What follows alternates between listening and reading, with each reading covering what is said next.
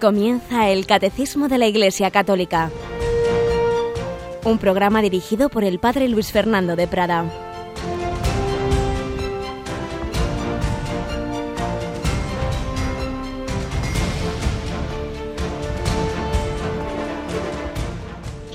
Alabados sean Jesús y María, muy buenos días y comenzamos un nuevo mes. Hemos terminado el mes de junio, este mes tan bello, el mes del Corpus, el mes del corazón de Jesús, y entramos en este mes de julio, en este mes en que muchos ya van tomando sus vacaciones, mayores o menores, pero en los que la radio no las toma, porque aquí seguimos todo el año para que nadie se quede sin la palabra de Dios, sin la compañía del Espíritu Santo a través de las ondas, sin la palabra que María en su escuela, en la escuela de María, nos quiere enseñar, en definitiva, la palabra que es su Hijo, la palabra hecha carne, la palabra que nos ilumina a través de la Iglesia, como muy particularmente a través del catecismo de la Iglesia Católica que cada día el Señor nos ofrece. Tenemos hoy con nosotros a Cristina. Buenos días, Cris. Muy buenos días, Padre dispuestos en este verano a descansar, pero en el Señor, que es no hacer el vago,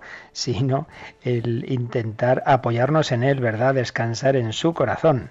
Además, esta, este tiempo es muy importante porque a veces nos despistamos un poco más y tenemos que intentar continuar ¿no? nuestras tareas de estar delante del Señor, que es el que realmente nos da la alegría. Sin duda habrás oído más de una vez esa frase de que el verano es el invierno del alma y hay que tener cuidadito porque en efecto parece que basta que tengamos más tiempo para que nos despistemos, recemos menos, nos aflojemos, hay más tentaciones de un tipo, de otro, y hay muchas personas que han estado durante el curso esforzándose, avanzando en la vida espiritual, o a lo mejor se han preparado en catequesis, llega el verano y ala, todo se olvida. El que se confirmó, parece como que ya nada, eh, los niños que hicieron la comunión ya no van a misa, pues no puede ser. Hay que pedirle al Señor, a la Virgen, a San José, que nos ayude en este verano pues a que sea un tiempo de, mayor unión con Dios y pues, tenemos posibilidad pues de estar más en la naturaleza, con las maravillas que Dios nos ha dado, pero siempre en esa relación con Él de amor al, Señor y de amor al prójimo.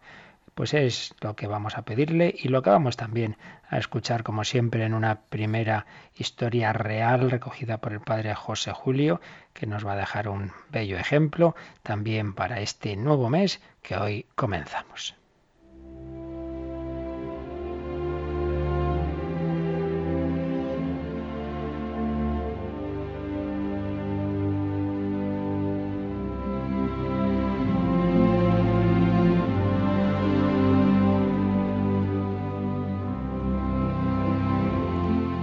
Padre José Julio Martínez recogía en un artículo una historia real ocurrida en la Segunda Guerra Mundial y que tituló Yo he pagado por mi hermano.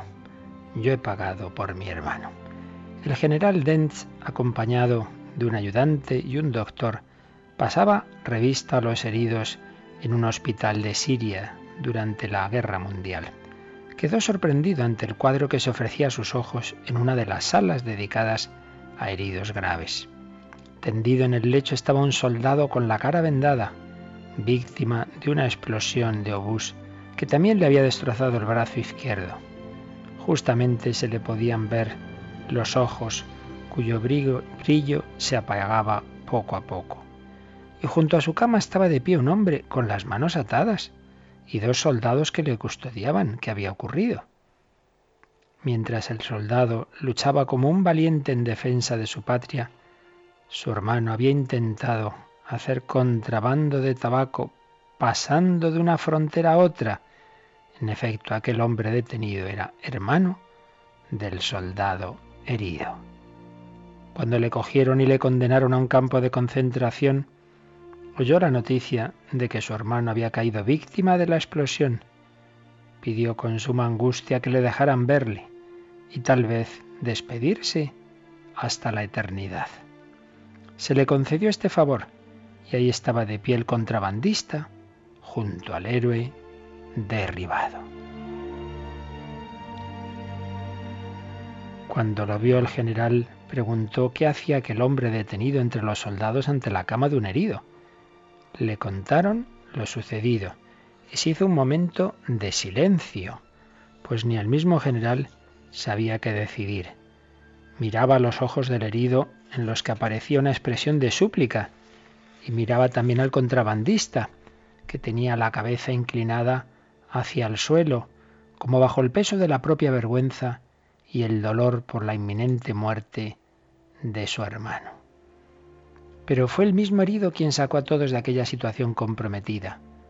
Con la mano derecha que le quedaba libre y con los mismos ojos hizo ademán de querer escribir.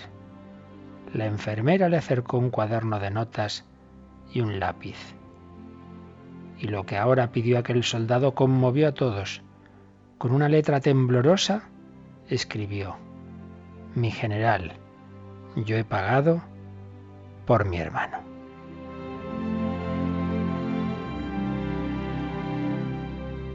El general leyó aquellas palabras, primero en silencio para sí solo, después en voz alta para todos. Enseguida se dirigió a los soldados que sujetaban al hombre preso y les dijo con palabras que reflejaban su emoción,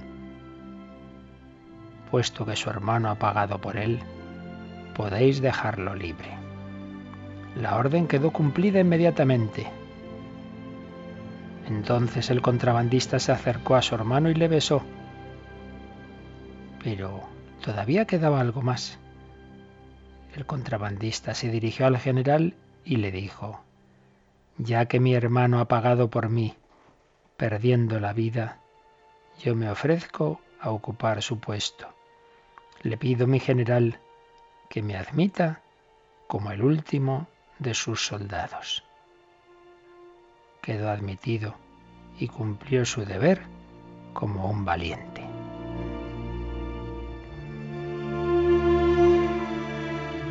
Pues una bella historia real en la que podemos ver reflejada la redención. Cada uno de nosotros somos ese contrabandista que hemos pecado, que estaríamos condenados y atados con esas cadenas del pecado, del demonio, del mundo.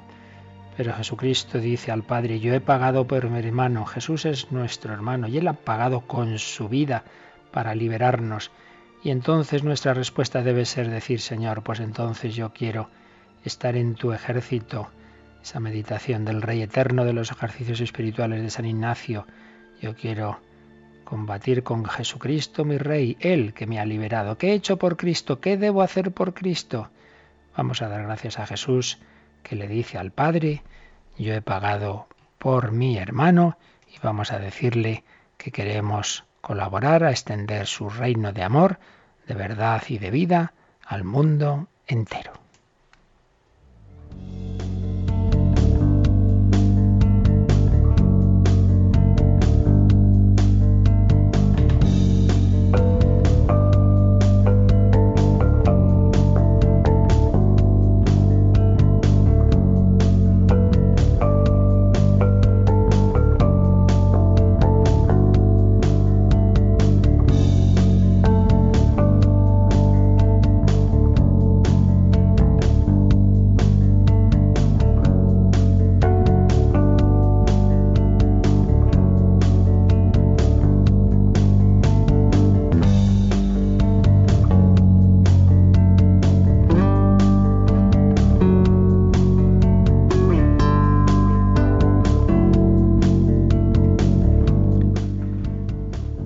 Pagado por mi hermano Jesucristo nuestro Redentor. Es el que nos ha liberado y nos ha dado la vida divina, la vida de la gracia, esa vida que comienza por la fe. Estamos explicando lo que dice el catecismo sobre la fe, yo creo, y estamos concretamente en el apartado que se titula Las características de la fe. Hemos visto que la fe es una gracia, que es un acto humano, que está en relación con la inteligencia, fe y razón, fe y ciencia. La fe es libre, la libertad de la fe, pero es necesaria para salvarnos, necesidad de la fe. Y veíamos finalmente perseverancia en la fe. Tenemos que pedir todos los días esa perseverancia, que nos mantengamos en ese don, que no lo perdamos por nuestra culpa, que no lo rechacemos. Y vamos al último apartado de estas características de la fe, que se titula La fe, comienzo de la vida eterna. Por la fe comienza ya aquí, en esta tierra la vida eterna, porque la vida eterna es la relación con Dios. Y eso comienza aquí ya. La fe, la vida de la gracia, pues nos introducen en esa amistad con Dios. Pues vamos a verlo, Cristina, como nos lo explica el número 163. La fe nos hace gustar de antemano el gozo y la luz de la visión beatífica, fin de nuestro caminar aquí abajo. Entonces veremos a Dios cara a cara, tal cual es. La fe es, pues, ya el comienzo de la vida eterna. Mientras que ahora contemplamos las bendiciones de la fe como reflejadas en un espejo, es como si poseyésemos ya las cosas maravillosas de las que nuestra fe nos asegura que gozaremos un día. Pues un número breve, pero realmente precioso. La fe nos hace gustar de antemano el gozo y la luz de la visión beatífica, fin de nuestro caminar aquí abajo. Bueno, pues lo primero que se nos recuerda es eso, que el sentido de nuestra vida, el fin de nuestro caminar es la visión beatífica. ¿Qué es la visión beatífica? Contemplar a Dios cara a cara. Y claro, el contemplarle nos, llena de, nos llenará de felicidad. Por eso esa visión es beatífica, nos beatifica, nos hace felices. Beato, bienaventurado, felices, es lo mismo. El Señor quiere darnos ese gozo. Y esto lo tenemos que recordar, porque incluso los cristianos, pues muchas veces nos olvidamos y parece como que todo lo que estamos hablando es siempre dentro de esta vida, incluso aunque sean cosas apostólicas de la iglesia, tenemos que organizar esto, lo otro. Bueno, lo principal es que tenemos que llegar al cielo y tenemos que salvarnos y tenemos que ayudar a que todos lleguen a ese destino eterno. Y eso se nos olvida otras épocas, quizá con la vida más corta, pues estaba más presente ese destino definitivo esa estación último destino. Pero se nos olvida, se nos olvida mucho. Parece que vamos a estar aquí para siempre y no es así.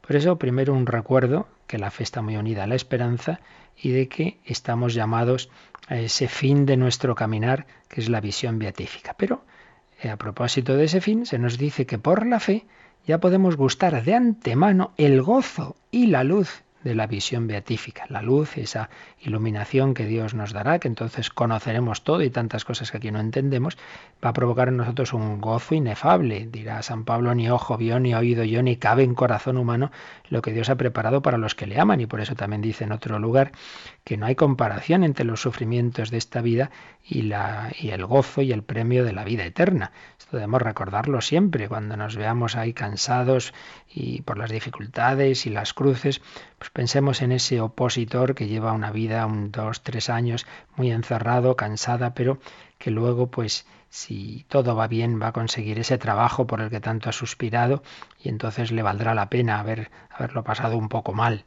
Pues estamos preparando las oposiciones del cielo, con la cosa de que sabemos que ahí no hay o unos u otros, que consiga uno el puesto no se lo va a quitar al otro. Dios quiere que todos lo consigamos, pero tenemos que poner de nuestra parte ese gozo final eh, compensa todas las dificultades. Pero es que ese gozo empieza aquí.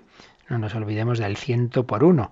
A veces hemos entendido mal pues el sentido de como si el Señor nos dijera, bueno, aquí fastidiaros, ¿eh? aquí tenéis que pasarlo muy mal, pero ya seréis felices en la vida eterna, como si aquí no hubiera ya también una felicidad en medio de las dificultades, en medio de los sufrimientos, pero un gozo que Dios quiere dar a nuestra alma. No, no, el Señor ya nos promete aquí mismo el ciento por uno por todo aquello que dejemos y la experiencia de tantas personas que han estado pues fuera del Señor, fuera de la iglesia y se convierten, dicen pues ahora llevo una vida más sacrificada, pero infinitamente más gozosa, más feliz porque tengo a Dios y el que Dios tiene nada le falta.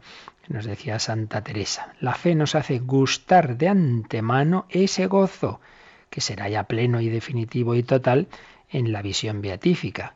Esa visión beatífica en la cual se nos dicen, se nos recuerdan dos citas del Nuevo Testamento. Una, veremos a Dios cara a cara, de San Pablo en 1 Corintios 13, 12, cara a cara, porque aquí no tenemos esa visión directa, sino que estamos en, en la fe.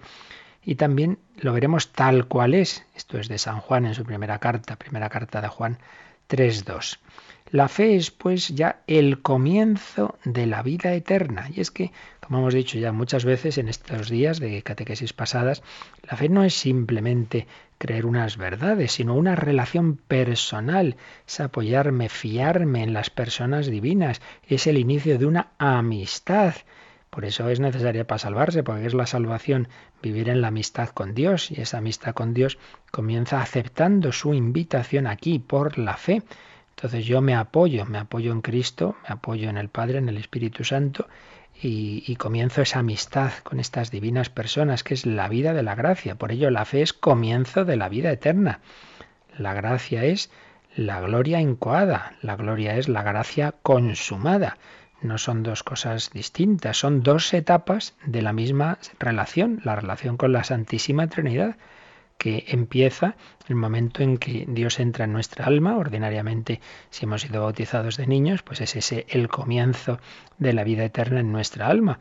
O si uno se ha convertido de, de mayor, pues cuando ya ha aceptado esa amistad con Dios y también se ha bautizado, pues ha comenzado en, en su alma esa, esa relación con la Santísima Trinidad, esa vida eterna.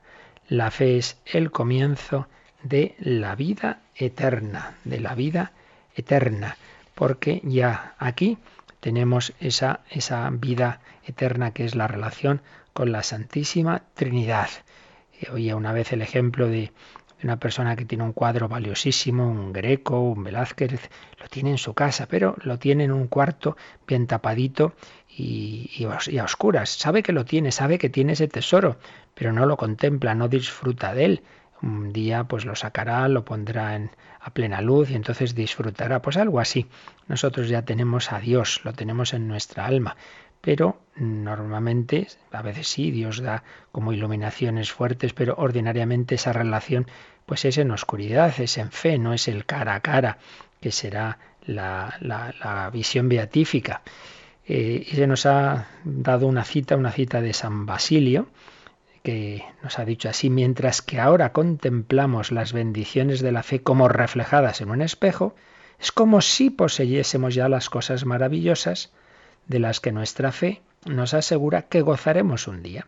Pues sí, las poseemos, pero como en un espejo, gozaremos de ellas de una manera plena un día, el día de la vida eterna. Pues eso llegará y tenemos, repito, que recordarlo y tenemos que exhortarnos a esa visión de esperanza, que somos peregrinos, que estamos de paso, que no nos extraña y que ha muerto este, el otro, pues sí, sí, sí, es que estamos de paso. Ya he puesto alguna vez el ejemplo también del aeropuerto. El aeropuerto pues es un, un sitio en el que tenemos que estar poquito tiempo, pues lo, lo imprescindible para facturar, para, para poner todos nuestros papeles, enseñarlos y subirnos al avión y que despegue cuanto antes. Un aeropuerto no fue a pasarse mucho tiempo, pasar una hora, dos horas y ya está, e irnos.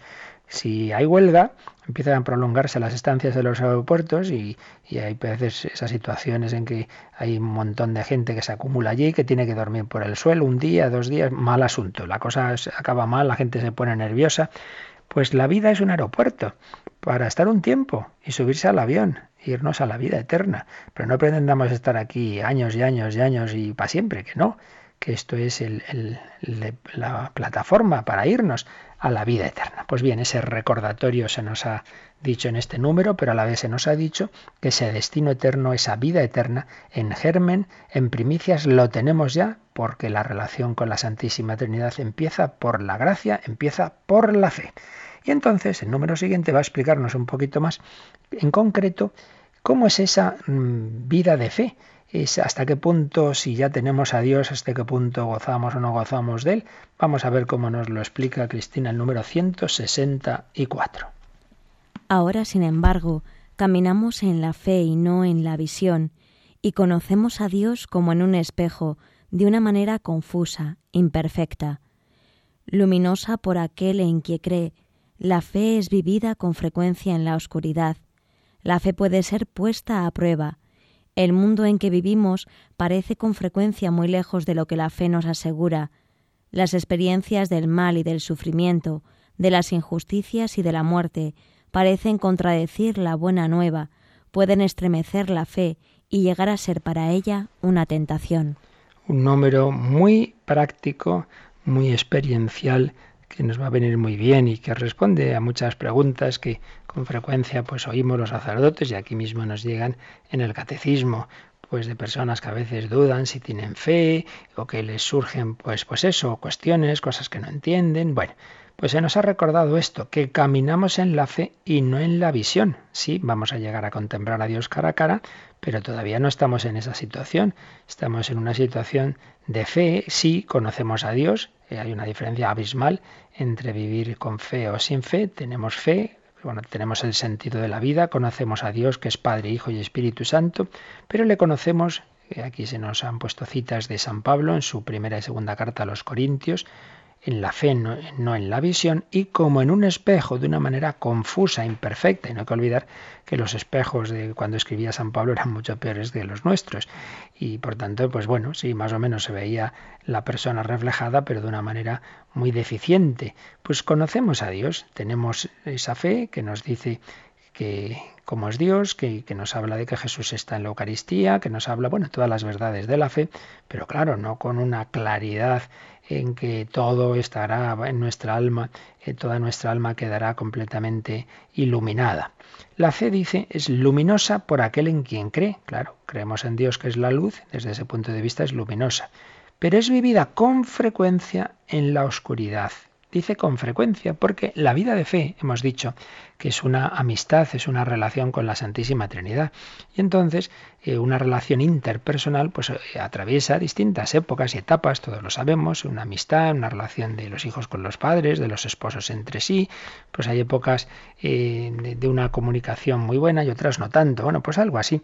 También en la vida de relación con Dios tenemos épocas, y los santos nos lo han contado, en que han tenido, bueno, pues una claridad, una certeza, una presencia de Dios que casi solo les faltaba tocarlo, pues podría contar tantas experiencias sin necesidad de ir a santos, ¿no? Pues de personas que te cuentan, pues estaba haciendo ejercicios y de repente pues sentí que estaba el Señor allá a mi lado. Recuerdo un amigo mío, pues que estaba en su, en su habitación, en unos jardines espirituales, y que de repente sintió que estaba ahí Jesucristo y que le decía, vente, vente a la cartuja, una vocación muy fuerte, muy, muy directa, digámoslo así, del, del Señor. Y ese chico, pues ahí está, en una cartuja en, en España pues una presencia de Cristo muy muy fuerte. Hay momentos de gran luminosidad, personas que han experimentado sin ninguna duda esa presencia de Jesús en una comunión o en cualquier momento de la Virgen, etcétera. Sí, pero otras veces en cambio se vive en la oscuridad.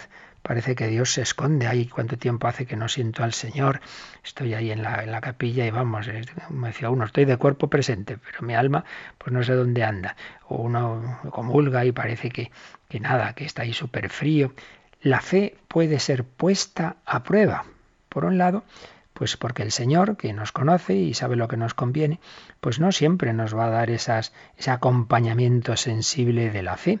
A veces sí, sentimos esa paz, esa certeza, esa tranquilidad de que estamos ahí con el Señor, pero otras veces el Señor prefiere que estemos en una situación que llama San Ignacio de desolación, en que uno pues todo lo contrario, pues no siente nada de, ese consuelo, de esa alegría de la fe, le parece que todo son tonterías, le parece que son imaginaciones, solo le atraen las cosas terrenas, no hay que asustarse. Por ahí han pasado todas las personas de vida espiritual, por ahí han pasado todos los santos.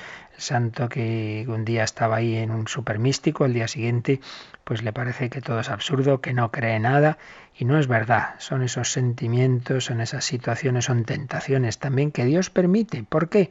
Bueno, eh, ya nos lo explicará un día, ¿verdad? Pero podemos intuir varias razones. Una, para que no pensemos en nunca que esto yo ya lo tengo dominado. ¿eh? Como ya llevo X años en la vida espiritual, yo ya me sé muy bien lo que hay que hacer, entonces te va entrando la autosuficiencia, el orgullo, que es lo peor. Es el pecado más peligroso, como vemos en el Evangelio, pues el que tantas veces caían los fariseos, que eran buena gente, que rezaban, que ayunaban, pero se lo acababan creyendo.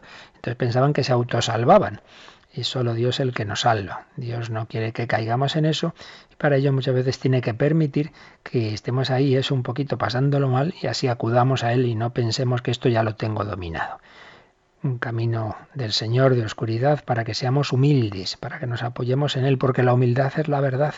Y la verdad es que no somos nada, que necesitamos todo de Dios, que cada día hay que decir, dame hoy, hoy, el pan de cada día. No podemos vivir de renta, Señor, ya recé mucho, entonces ahora ya, ya está la cosa lograda, que no, que nadie puede dormirse en los laureles, tampoco esa religiosa que lleva 60 años en el convento, pues, pues puede hacer una barbaridad cualquier día, porque no podemos nunca pensar que esto ya está. Cada día necesito alimentarme cada día necesito la gracia de Dios, cada día necesito decir, pedir, no me dejes caer en la tentación. Señor, permite nuestras dificultades y oscuridades para que seamos humildes, pero también para madurar el amor, porque si siempre que estuviéramos rezando, siempre que fuéramos conscientes de esa presencia de Dios, nos sintiéramos súper bien, al final, pues estábamos con el Señor por el gusto, por el caramelito. Y una cosa es el Dios de los gustos y otra cosa es buscar los gustos de Dios. Si yo estoy con el Señor solo porque me siento bien, al final no amo a Dios, sino que amo el sentirme bien. Como si una persona, pues en realidad no es que ame a la otra, sino que ama el sentirse enamorada de ella. Y le da igual que sea esta que la otra. Claro, eso no es verdadero amor. Entonces, para que el amor madure, tiene que pasar etapas en que, que hay dificultad, en que hay oscuridad. En fin, son algunas de las razones por las que podemos intuir que el Señor, pues en su providencia, pues permite esas etapas de oscuridad de las que han hablado los místicos, muy particularmente San Juan de la Cruz, que pasar noches oscuras del sentido para purificarnos de, de todas esas adherencias que tenemos en, en la sensibilidad y del espíritu, para que nuestra fe sea más pura, no se apoye meramente en nuestras capacidades, sino solo en Dios, solo en Dios. Pero es que además vivimos en un mundo en un mundo tan terriblemente, se dice, secularizado, pero ya hay que decir mucho más que eso, anticristiano, sobre todo pues en Occidente, con, con uno, como decía el Papa Benedicto XVI, que tiene un extraño odio a sí mismo. En la Europa cristiana tiene un extraño odio a sí mismo, a sus raíces cristianas. Entonces, eso añade pues más tentaciones a la fe. El mundo en que vivimos, dice el catecismo, parece con frecuencia muy lejos de lo que la fe nos asegura, muy lejos, muy lejos pues nos llegan tantos mensajes contrarios a la fe, contrarios a la Iglesia, pero incluso contrarios a Dios. Y muy particularmente dice las experiencias del mal y del sufrimiento, de las injusticias y de la muerte, parecen contradecir la buena nueva. Nosotros anunciamos la buena noticia del amor de Dios, sí, sí, muy bonito es todo eso, pero mire usted, Dios permite esto, lo otro, lo demás allá, que Dios es ese. Se ha escrito muchas veces, sobre todo después de la Segunda Guerra Mundial, después de los genocidios, de los campos de concentración, de la SOA, pues esas típicas reflexiones o incluso libros, creer después de Auschwitz, cómo es posible creer después de todo lo que hemos vivido. Echamos a, la, a Dios la culpa de nuestras barbaridades, de nuestras injusticias, de tantas experiencias de mal y de sufrimiento que parecen contradecir la buena nueva, pueden estremecer la fe y llegar a ser para ella una tentación. Como veis, el catecismo en este número es tremendamente experiencial y refleja algo que, que nos ocurre. Y por tanto, primera enseñanza que podemos sacar, que nadie se asuste, que muchas veces hay personas escrupulosas y dicen, ay, ay, ay, ay, ay, he perdido la fe porque he dudado, porque me ha venido esta idea, que a todos nos viene. Esto esto no hay, no, hay que asustarse de nada, es como una mosca que está ahí rondando, pues tú no tienes la culpa de la mosca, o un perro que está fuera ladrando, pues a ti te vienen tentaciones, se te ocurren cosas, pues no pasa nada. En el Padre Nuestro no decimos que no tenga tentaciones, sino no me dejes caer, no nos dejes caer en la tentación.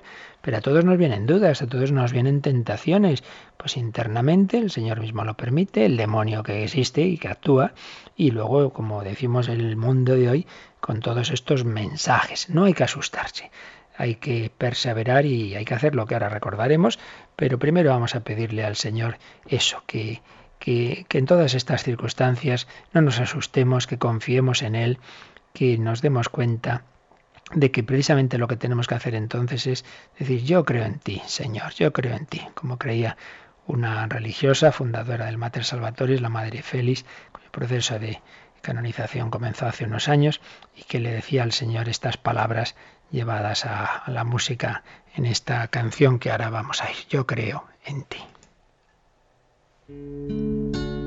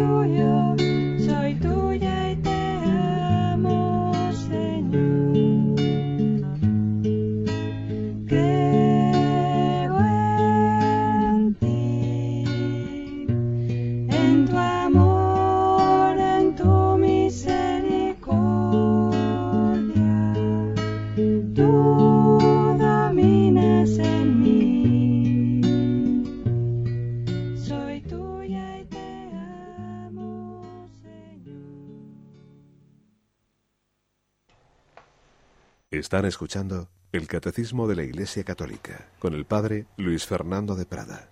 Creo en ti, en tu amor, en tu misericordia. Cuando nos vengan dudas, tentaciones, no nos asustemos, sino, Señor, creo en ti. Aumentame la fe, Jesús, aumentame la fe. María, ayúdame, no me dejes caer en la tentación.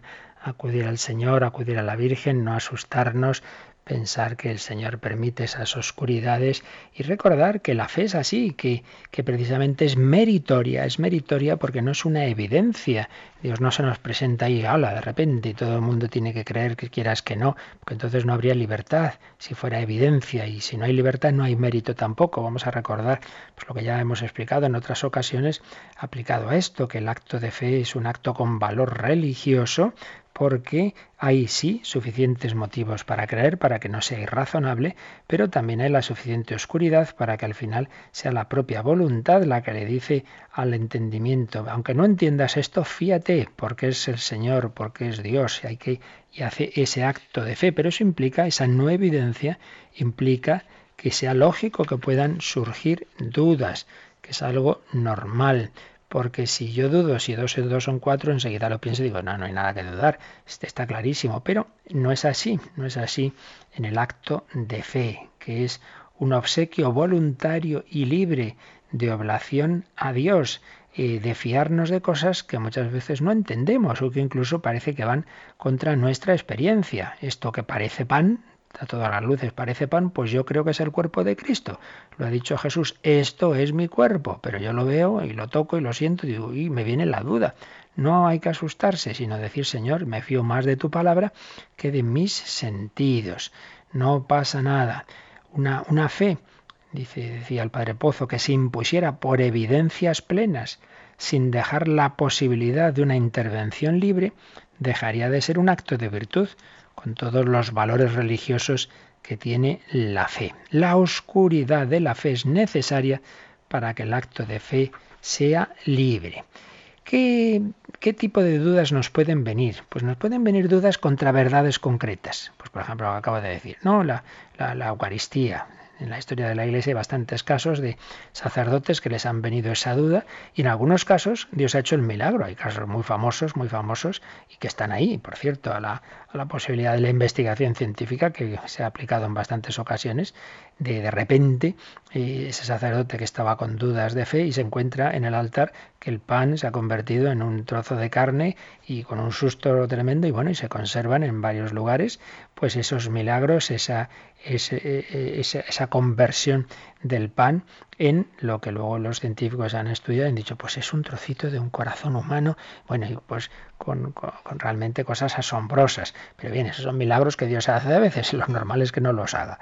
Entonces, que nos pueden surgir dudas concretas respecto a algo, a una verdad, a una verdad particular. ¿Qué tenemos que hacer en ese caso? Pues recordar, yo me fío de ti, Señor, me fío de tu palabra.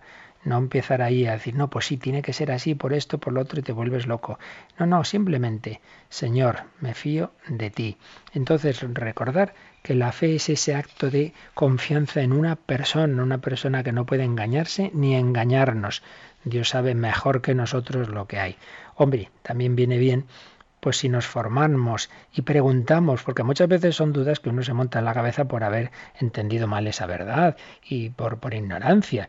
Y por ello también viene bien, también viene bien el preguntar a un sacerdote, el preguntar a un teólogo, pues más en concreto, y a veces es curioso que también desde otras ciencias nos iluminan. Por ejemplo, cuántas veces hemos oído en Radio María las charlas del padre Carreira, jesuita y gran científico, y que te explica que desde el punto de vista de la física moderna hay cosas que te dice la física que también parece que van contra nuestra experiencia inmediata y que, y que realmente la materia no es lo que nos parece. Y dice, bueno, si estas cosas desde la física son de tal forma, pues no tiene nada de raro que Dios también con la materia pueda hacer que lo que parece pan sea el cuerpo de Cristo. Y entonces te, te explica un poquito esa, eh, lo que dice la física moderna sobre la materia y eso mismo pues también te ayuda a fiarte más del Señor. Pero en fin, eso ya es como un añadido. Pero ante todo tiene que ser decir Señor, me fío de lo que tú has dicho, hago ese acto de fe y de confianza. Ay, pero si, y si la duda ya no es de una verdad concreta, sino si es de todo. Es a ver si el cristianismo es verdad. Bueno, pues ahí por un lado, por un lado, viene bien el darnos cuenta de que hay motivos, motivos de credibilidad en el cristianismo, ya hemos dicho muchas veces, es razonable creer en Dios, lo vimos en su momento, en los primeros números del catecismo, hay razones desde, desde la ciencia, desde la filosofía, que nos, que nos permiten ver que es sumamente razonable. Veremos también cuando hablemos ya de Jesucristo, pues aunque algo ya vimos a propósito del Nuevo Testamento, que es razonable creer en ese hombre, que es históricamente eh, fiable lo que sabemos de Jesús, que se nos presenta al nivel de, de, Dios, se nos presenta ese nivel divino como ningún hombre se ha presentado en la historia, que no estaba loco y que, y que lo que decía lo fue confirmando con sus propias eh, su propia vida, sus propias palabras, pero sobre todo con sus milagros y fundamentalmente el milagro de la resurrección. Todo esto es razonable. Entonces hay razones para creer, pero sobre todo eh, normalmente ayuda más subjetivamente el que uno acuda a su propia experiencia y decir, vamos a ver, ¿a qué viene ahora esto cuando yo tengo experiencia de Cristo? Cuando yo he tenido pues ese momento o esos momentos o esas etapas en que he tenido esa certeza de su presencia. Voy a dudar ahora del Señor. Señor, si yo te conozco, anda, no, no, andemos con tonterías.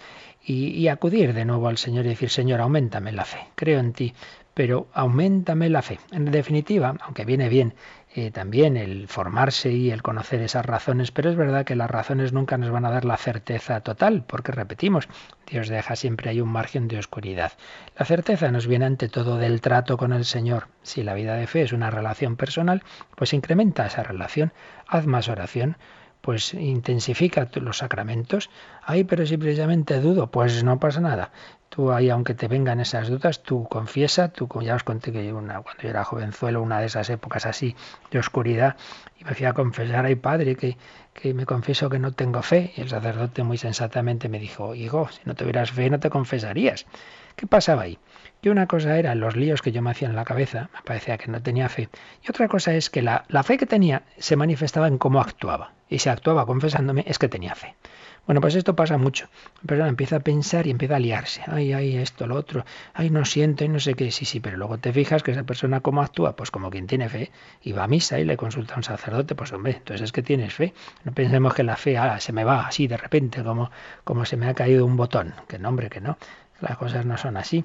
Que es toda una actitud honda, profunda, tu relación con Dios. Por tanto, en esas dudas generales, pues por un lado viene bien el formarnos, el conocer las razones para creer, pero sobre todo, sobre todo, intensificar la relación con Dios. Y darnos cuenta de que, repito, esto, esto les ha pasado a todos los santos. Pues todos han tenido etapas de una relación muy, muy, muy clara, muy fuerte con Dios. San Ignacio de Loyola en su conversión, pues muchas experiencias de Cristo, pero luego tenía grandes desolaciones. Y San Vicente de Paul, pues ofreció al Señor el no sentir para nada la fe, para que la recobrara la fe un cristiano que la había perdido. Y bueno, le venían desde entonces estaba como si no creyera entonces pues eh, eh, escribió el credo en un papel y lo llevaba encima y se agarraba a él cuando le venían dudas y lo cogían como como con, en, un puño, en su puño, ahí apretándole y diciendo que creo, que creo. Y una vez hasta se tragó el papel como diciendo que lo creo. Era una, una tentación fuerte que contra esa, contra esa fe pues, pues les ha pasado, les ha pasado los santos, ¿no? Momentos de, de, de, mucha oscuridad. Santa Teresita, Santa Teresita del Niño Jesús, doctora de la Iglesia, pues lo cuenta también, como de niña, dice, es que la fe era un velo súper tenue, casi tocábamos a Jesús, pero luego fijaos, cuando ya es carmelita, escribe lo siguiente en su Historia de un alma, que por cierto es un libro, Historia de un alma, que vamos, yo creo que todo cristiano debería leer. Si es doctora de la Iglesia para nuestro tiempo, es porque Dios a través de esta humilde jovencita que murió con 24 años, nos ha querido dar un mensaje pues al siglo XX y XXI, estos siglos de dificultades en la fe, estos siglos de, de increencia, pues a través de esta humilde joven nos ha dado un mensaje de fe y de confianza en el amor de Dios. Y precisamente en este punto de la fe, pues es sin duda un, un mensaje para nuestro mundo, porque esta niña que desde pequeña había tenido una fe vivísima, Dios quiso que la última etapa de su vida la viviera precisamente en la noche de la fe, en la oscuridad, que entendiera a las personas que ya en aquella época, ella muere a finales del siglo XIX, pues no tenían fe, pero mucho más lo que nos esperaba después, en los siglos siguientes. Entonces escribe en, en, la historia de un alma, que os repito, os recomiendo que todos la leáis, se lee con mucho provecho. Eh, en la historia de un alma, el capítulo décimo se titula La prueba de la fe, su autobiografía, que ya iba escribiendo porque así se lo mandó su superiora. Y escribe así. Gozaba yo entonces de una fe tan viva, tan clara, que el pensamiento del cielo constituía toda mi felicidad. No podía creer que hubiera impíos sin fe. Me parecía que hablaban en contradicción con sus convicciones íntimas al negar la existencia del cielo, del hermoso cielo donde Dios estaría gustosamente dispuesto a ser el mismo, su recompensa eterna. Bien, así estaba. Pero durante los días gozosos del tiempo pascual, Jesús me hizo comprender que hay verdaderamente almas sin fe, almas que por el abuso de las gracias pierden este precioso tesoro, fuente de las únicas alegrías puras y verdaderas. Y es que les dice que Jesús permitió que mi alma se viese invadida por las más densas tinieblas y que el pensamiento del cielo, tan dulce para mí, ya no fuese más que un motivo de combate y de tormento. Esta prueba no debía durar solo algunos días, algunas semanas, sino que había de prolongarse hasta la hora marcada por Dios. Y esa hora no ha sonado todavía, escribía. Y de hecho, pues hasta el final de su vida, lo que le quedaba de vida, iba a estar Santa Teresa del Niño Jesús, Santa Teresa de Lisieux, Santa Teresita, iba a estar en la oscuridad, como ella decía, sentada a la mesa de los pecadores, en el sentido de pecadores los que han perdido la fe por, por el derroche de gracias y se han quedado pues eso, en esa situación. Ella se sentía como si estuviera entre los incrédulos, entre los que no creen. Fijaos qué fuerte eh, la experiencia dice, las brumas que me rodean se hacen densas, penetran en mi alma y la envuelven de tal suerte que ya no me es posible volver a encontrar en ella la imagen dulcísima de mi patria, del cielo. Me parece que las tinieblas me dicen burlándose de mí, Sueñas con la luz, con una patria arromada con los más suaves perfumes. Sueñas con la posesión eterna del Creador de todas estas maravillas. Adelante, adelante, gózate de la muerte que te dará no lo que tú esperas, sino una noche más profunda todavía, la noche de la nada. Fijaos, una, una carmelita eh, que desde pequeña siempre ha vivido en la fe y sin embargo tenía esa tentación que hoy día es tan fuerte de los que no creen en nada y dicen, tras la muerte que hay nada, nada. Pues ella sentía, sentía esa tentación, como si tras la muerte no hubiera nada. Pero dice que cuando le viene esa tentación, cuando viene el enemigo a provocarme, me porto valientemente, vuelvo la espalda a mi adversario, sin dignarme siquiera mirarle a la cara, o sea, no empezar a discutir con la tentación. Corro a mi Jesús y le digo que estoy dispuesta a derramar hasta la última gota de mi sangre por confesar que existe un cielo. Le digo que me alegro de no gozar de ese hermoso cielo en la tierra, a fin de que se lo abra él en la eternidad a los pobres incrédulos. Es decir, que aunque le parecía con la cabeza y con el sentimiento que no creía, todo lo contrario, le digo a Jesús que estoy dispuesta a derramar hasta la última gota de mi sangre por el cielo y para que se conviertan los que realmente no creen. Vaya que sí tenía fe, heroína de la fe, pero no la sentía. El Señor permitió que estuviera en esa oscuridad que le vinieran todo tipo de tentaciones. Así que no nos extrañe si eso le pasaba a Santa Teresa del Niño Jesús, que nos pase a todos, que, tengamos esas oscuridades y entonces no asustarnos, acudir al Señor, acudir a la Virgen María. Y algo de eso también, Cristina, pues es lo que nos aconseja el último número de este apartado del Catecismo, es decir, el número 165. Entonces es cuando debemos volvernos hacia los testigos de la fe, Abraham, que creyó, esperando contra toda esperanza, la Virgen María, que en la peregrinación de la fe llegó hasta la noche de la fe, participando en el sufrimiento de su Hijo y en la noche de su sepulcro, y tantos otros testigos de la fe. También nosotros, teniendo en torno nuestro tan gran, nuestro tan gran nube de testigos, sacudimos todo lastre y el pecado que nos asedia, y corramos con fortaleza la prueba que se nos propone, fijos los ojos en Jesús, el que inicia y consuma la fe. Como veis, pues un número muy bíblico, muy bello también, que nos ha aconsejado que en esos momentos de oscuridad, de tentaciones, pues nos dirijamos hacia los testigos de la fe, como los santos que he recordado, como Santa Teresita, pero ya en el Antiguo Testamento, Abraham, que creyó esperando contra toda esperanza. Dios le había prometido que sería padre de una gran descendencia, era anciano, su mujer estéril y lo cree. Pues bueno, ya me lo dará Dios. Ya tiene a Isaac y ahora le pide que lo sacrifique. Bueno, pues ya lo resucitará.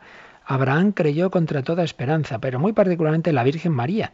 Ya dedicamos alguna catequesis a la Virgen como modelo de fe.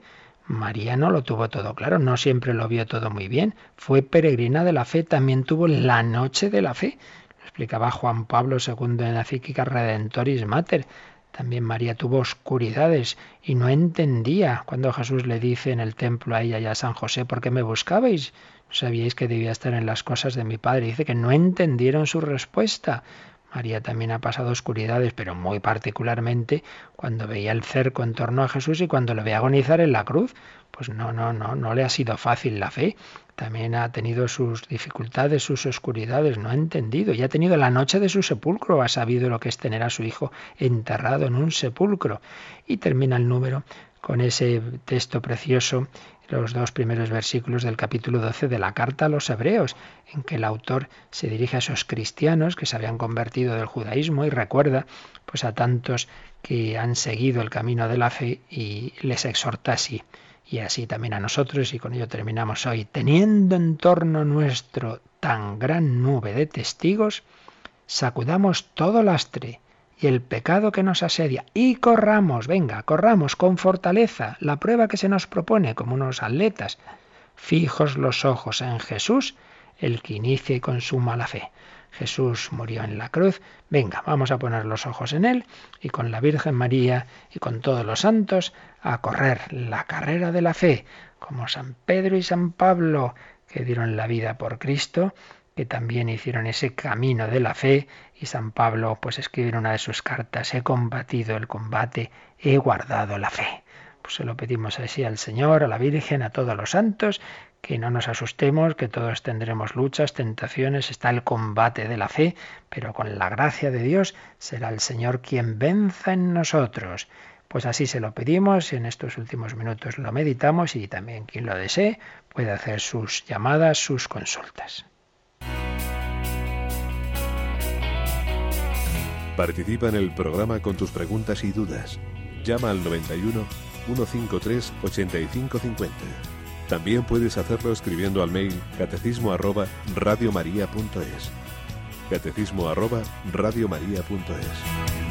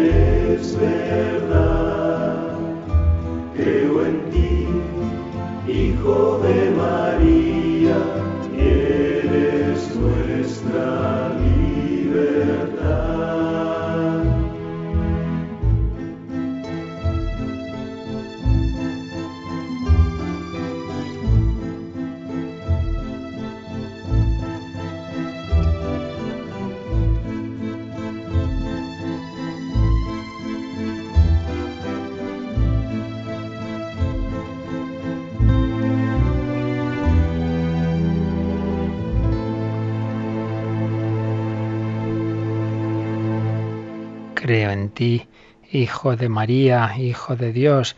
No nos asustemos, hagamos actos de fe, de esperanza. Cuando nos vienen esas tentaciones, Jesús, confío en ti. Es el momento de la confianza, como cuando se levantó la tempestad eh, en la barca en la que iban los apóstoles y Jesús dormía. La propia Santa Teresita ponía ese ejemplo de que muchas veces tenemos esas tentaciones como la tempestad y a veces justamente entonces uno esperaba que el Señor ahí pues enseguida lo sintiéramos que nos ayuda y no, Jesús duerme, Jesús duerme como dormía en la barca. Los apóstoles le despertaron, sálvanos. Nosotros pues podemos rezarle al Señor también, Señor, sálvame. O decía Santa Teresita, dice, yo le dejo dormir. Pues que no le siento, pues no pasa nada. Me fío de él y ofrezco al Señor esta falta de sentimiento o de comprensión de la fe, se la ofrezco para, para que otros se encuentren la fe, pero no asustarnos, Jesús, confío en ti. Jesús, puedes seguir durmiendo en mi barca, no me asusto ante las tormentas, porque aunque yo no te sienta, sé que vas en mi alma, sé que vas en mi barca. Pues esto que hemos dicho, la fe no es meramente creer con la cabeza, sino esa comunicación, esa amistad con la Santísima Trinidad. ¿Tenemos alguna pregunta, Cristina? No es una pregunta, es un poco más un testimonio. Es Josefa de Murcia. Ella ah. es una mujer de fe, pero su familia, sus hijos no, no creen ninguno, sus nietos tampoco, no están bautizados. Ella ha pasado varias enfermedades, ahora dice que le están dando quimioterapia y bueno, pues ella tiene ese sentimiento de que si sus hijos creyesen, pues el mandamiento de honrarás a tu padre y a tu madre, pues lo cumplirían mejor, porque ella siente que la tienen un poco abandonada, no su, su ayuda en estos momentos en los que está padeciendo esta enfermedad y está con quimioterapia, pues es una llamada de teléfono. Entonces la consume un poco esa idea y la crea, quizás él estará cada vez más, más enferma. Entonces, bueno, porque que le dé una palabra. Pues muchísimas gracias, Josefa, por tu testimonio. Pero fíjate, yo creo que precisamente tienes que intentar pedirle a la Virgen y al Señor pues que lo tomes con una actitud de decir, mira, pues esto, Señor, tú lo has querido, no solo que, que yo lo pase mal físicamente con esta enfermedad, sino también permites, permites este dolor, pero que no lo tomes así en ese plan como de de rebeldía y de estar ahí constantemente en esa un poquito esa pena, esa, queja, esa tristeza. Pena sí, pero no en el sentido, digamos, de, de tristeza destructiva, sino al revés, decir, mira, pues ¿Será que el Señor quiere permitir esto para que yo ofreciendo el dolor no solo físico, sino también este dolor espiritual, pues pueda ser ocasión de su conversión? A lo mejor no la, no la veo en esta vida, pero el Señor pues seguro que va a atender esta oración regada con las lágrimas de este dolor por esa falta de fe de mis hijos, de mis nietos y lo que leíamos en Santa Teresita, que ya ofrecía pues esa etapa de su vida en que, en que la fe era tan tentada, en que estaba en tinieblas, en oscuridad, para que los hombres que no creían creyeran, como San Vicente de Paul lo hizo también. Pues tú hazlo así, ofrece al Señor ese pasarlo mal, pero en esa confianza de que todo está en sus planes y acepta ese también esos desagradecimientos tan habituales, por desgracia, entre, entre nosotros, entre los hombres, tantas veces ocurre, pues los hijos con los padres, los alumnos con los profesores, los feligreses con sus sacerdotes, con qué facilidad olvidamos lo que hemos recibido. Pero no, que eso no, te, no estés ahí amargándote, sino ofréceselo al Señor. Y, piensa también, y esto vale para todos, claro, no solo para Josefa, cuando nos parece que alguien no nos trata bien y tal, en vez de quejarnos de lo que hace esa persona, piensa en cómo tú has tratado al Señor muchas veces. Ay, no me llaman, y tú has acudido al Señor tú haces toda la oración que debías y tú llamas al Señor, hay que no se han acordado de mí, tú te acuerdas, te has acordado del Señor y le has ido también a, a, estar con Él también cuando te iba bien, no solo cuando te ha ido mal.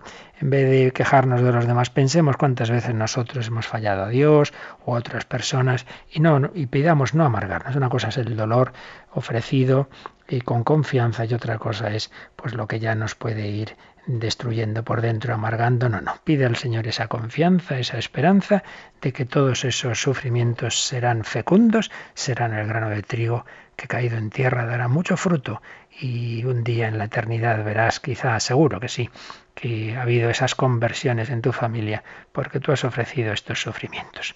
Pues así lo, se lo pedimos al Señor y a la Virgen. Mañana vamos a entrar en, otra parte, en otro apartado de la fe, ya no solo la fe a nivel personal, sino a nivel comunitario. Creo, hemos visto, creo, pues veremos, creemos. Creemos en el nosotros de la Iglesia y en el nosotros de la Iglesia recibimos también la bendición. La bendición de Dios Todopoderoso, Padre, Hijo y Espíritu Santo, descienda sobre vosotros. Que paséis un feliz día, el primer día de este mes de julio.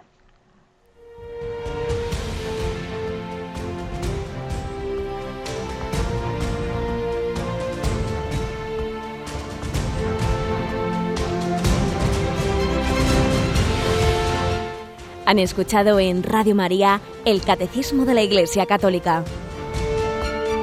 un programa dirigido por el Padre Luis Fernando de Prada.